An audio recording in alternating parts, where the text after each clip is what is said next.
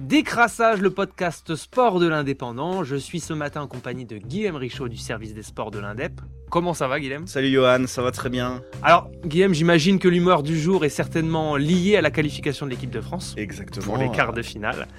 Euh, qu'est-ce que tu retiens de cette rencontre? Eh ben, victoire 3-1 contre la Pologne, hein, c'est déjà l'essentiel, il fallait gagner, c'est match éliminatoire, on y arrive. Après une phase de poule euh, globalement bien maîtrisée, en tout cas deux premiers matchs euh, plutôt bons, un troisième où clairement c'était les remplaçants, des gens qui avaient assez peu joué ensemble, euh, des gens qui n'ont pas joué à leur poste et qui ont perdu certes contre la Tunisie, qui a fait un très bon match. Mais bon, la France était première, assurée d'être première. Euh, et maintenant, il fallait attaquer bah, cette deuxième Coupe du Monde hein, qui est son, qui démarre avec les phases euh, éliminatoires, les matchs éliminatoires et, et la Pologne, quand même un adversaire un peu costaud, avec un Lewandowski devant qui fait peur. Hein. Et ça s'est bien passé pour la France. Une première mi-temps un peu compliquée. ils se sont fait quand même un peu bouger sur les côtés notamment. Euh, mais ils ont su marquer avant la pause un but de Giroud qui bat le record de Thierry Henry, 52 buts en équipe de France, c'est absolument incroyable. Incroyable, ouais. C'était la journée des records parce que déjà Hugo Lloris euh, avait égalé le, le record de sélection. De Thuram, je crois. De Thuram. Euh, et il le battra normalement s'il joue en quart de finale euh, contre les Anglais samedi prochain. Et puis Mbappé, Mbappé qui nous a fait rêver là dans dans les 20 dernières minutes, deux buts, deux buts incroyables. Deux pétards. Deux pétards. Il prend le temps, un temps fou, on a l'impression que le temps s'arrête pour armer, armer sa frappe. Personne peut rien faire contre lui. Il leur a fait tourner la tête euh, aux défenseurs polonais, notamment à son, son adversaire direct, la Cash, qui, qui a fait beaucoup de fautes sur lui. On avait l'impression qu'Mbappé c'est pas forcément un bon match, mais en fait c'est exactement ce sur quoi on attend Mbappé, mhm. c'est qu'il pèse tellement dans les esprits et sur les défenses que ça libère des espaces. Ça. Euh, puis au final euh, Mbappé qui fait pas un bon match, il met deux buts, une passe décisive, donc euh, donc voilà, donc ça nous met beaucoup d'enthousiasme pour la suite faut pas s'emballer. Le prochain match c'est l'Angleterre.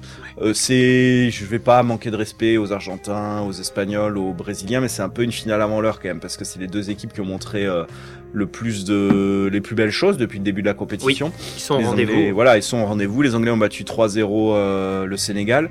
Faut pas oublier que les Anglais étaient finis de l'Euro euh, l'année dernière. Hein. C'était il y a pas si longtemps que ça, il y a un an et demi, l'été 2021. C'est plus les Anglais d'il y a 10 ans hein, que qui se faisaient éliminer à chaque fois parce qu'ils manquaient d'expérience, parce qu'ils étaient moins solides. Voilà, les Anglais ont aussi une très bonne attaque.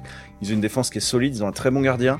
Donc euh, c'est un peu, ouais, ça va être un gros gros choc. C'est samedi, euh, mais c'est vraiment un gros gros choc. Et si, si la France continue, il y en aura d'autres derrière, hein, parce que il pourrait y avoir l'Espagne après en demi.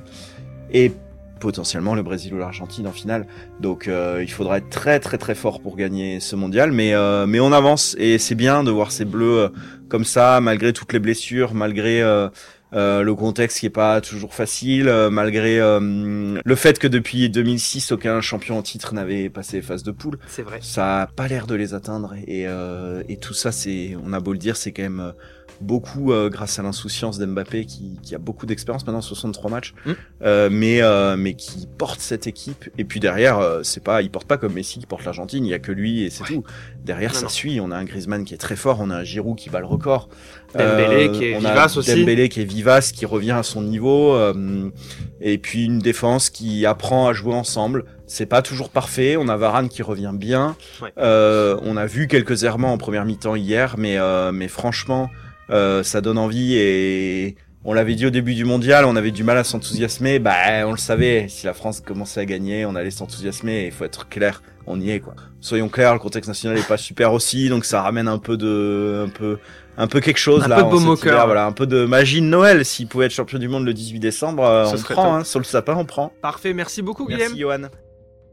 Retrouvez cette émission et toutes nos productions sur Radio Indep et en podcast sur l'indépendant.fr, nos réseaux sociaux et votre plateforme de streaming favorite.